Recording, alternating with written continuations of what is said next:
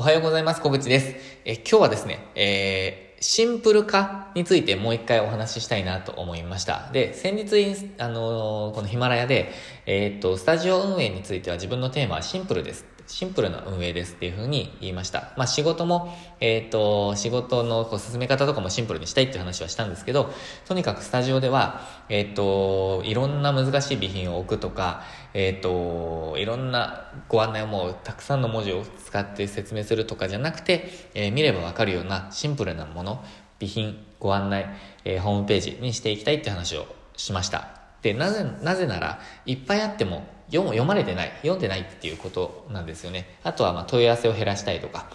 えー、そういう目的もあるんですけど、まあ、とにかくシンプルにしたいって話を先日しました。で、さらにですね、あの、すご、もう一つ思ったことがあったので、その共有です。で、今、あの、実はですね、これ本当に特定のことになっちゃうんですけど、えっ、と、レンタルスペース研究所、あの、ミツさんが、えー、運営されているレンタルスペース研究所で、えー、今私は、あの、リアル合宿、合宿を6月5日に行うんですけど、合宿の、えっ、と、取りまとめをしているんですよ。で、えっ、と、まあ、その、どこでやるかとか、どんな場所で、あの、どういうところに泊まるかとか、えっ、と、まあ、どんな部屋タイプがあってとか、金額はいくらでみたいな取りまとめをしていたんですね。で、その時に、えっ、と、私がですね、まあ、結構反省というか、ま、学びになったんですけど、あの、案内をシンプルにしきれなくて、本当にですね、やり取りに時間がかかっちゃったんですよ。あの、個別にやり取りする方もすごく増えてしまいましたし、えっ、と、質問があったというよりも、なんかこう、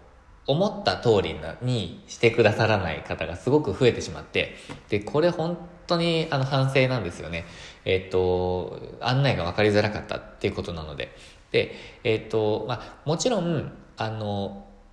なんていうんですか、案内自体を見てくださらない方っていうのは、まあ、ちょっと別なんですけど、それは、それは別なんですけど、案内を読んでくださったにもかかわらず、まあ、見てくださったりとか、行動してくださったにもかかわらず、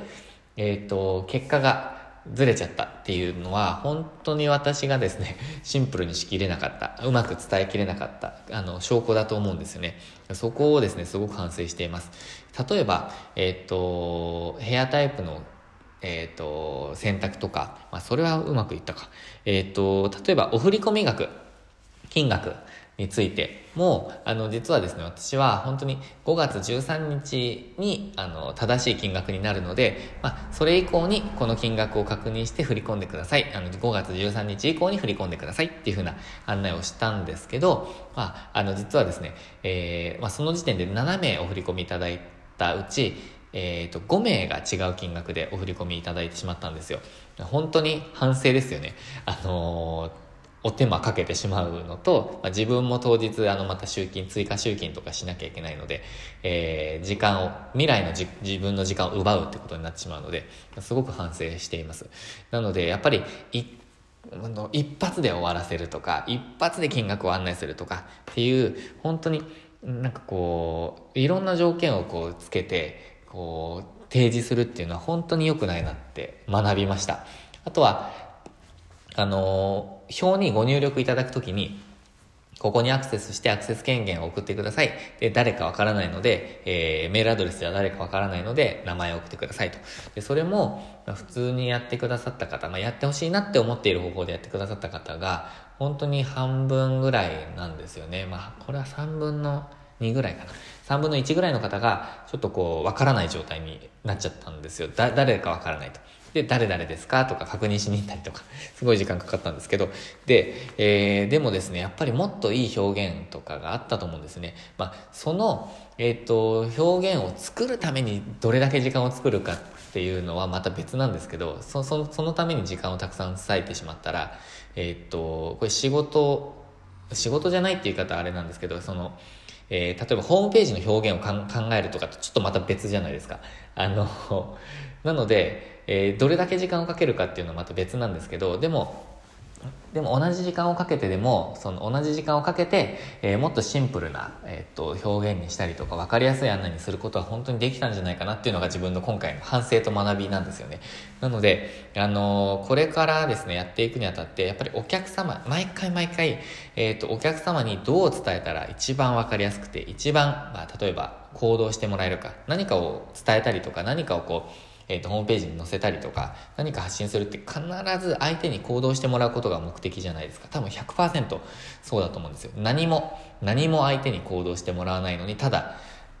話し続ける、発信し続けるってあまりないと思うので、何か行動してもらうにあたって、えっ、ー、と、どうやったら、その、目的通りの行動をしてもらえるかっていうのを本当に常に考えてやることが大事な、大事だなと改めて思いました。で、以前スピーチの、えっ、ー、と、勉強っていうかこう、学校に通っていた時に、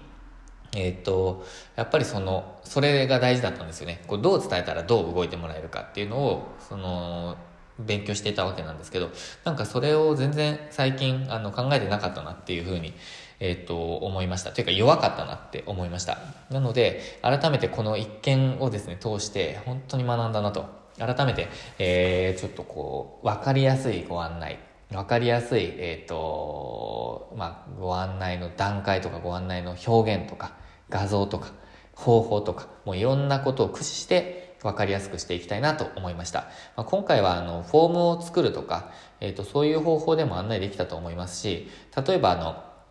なんて言うんですかね。まあ、ちょっとそこまで作り込むかは別として、えっ、ー、と、なんて言うんですかね。まあ、ホームページとかブログとかもやってるので、そこを一つちょっと使って、えっ、と、段階的にご案内していく。例えばこう、これから選択肢を選んでくださいとか、そういう方法で、なんかこう、進めていく。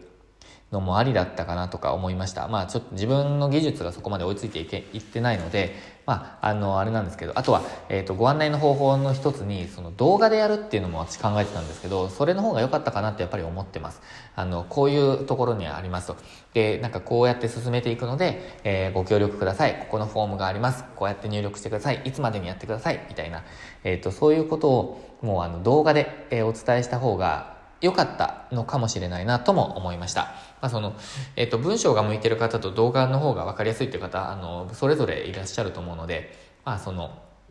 動画で補足っていうのはありかなとも思いました。なんかそんなことも考えつつ、いろんな方法を駆使して、えっ、ー、と、もう必ず伝わる方法、あの、をちょっと考えていくっていうのが今の、えー、まあ、今回の学びです。ということで、ちょっとなんか8分、えー、7分過ぎてしまったんですけど、えっ、ー、と、そんな感じの学びがあったので共有させていただきました。ということで、日曜日ですね、えっ、と、週末使ってまた、えっ、と、勉強したりとか、えー、チャレンジしていけるようにしていきましょう。本日も最後までご視聴いただきましてありがとうございました。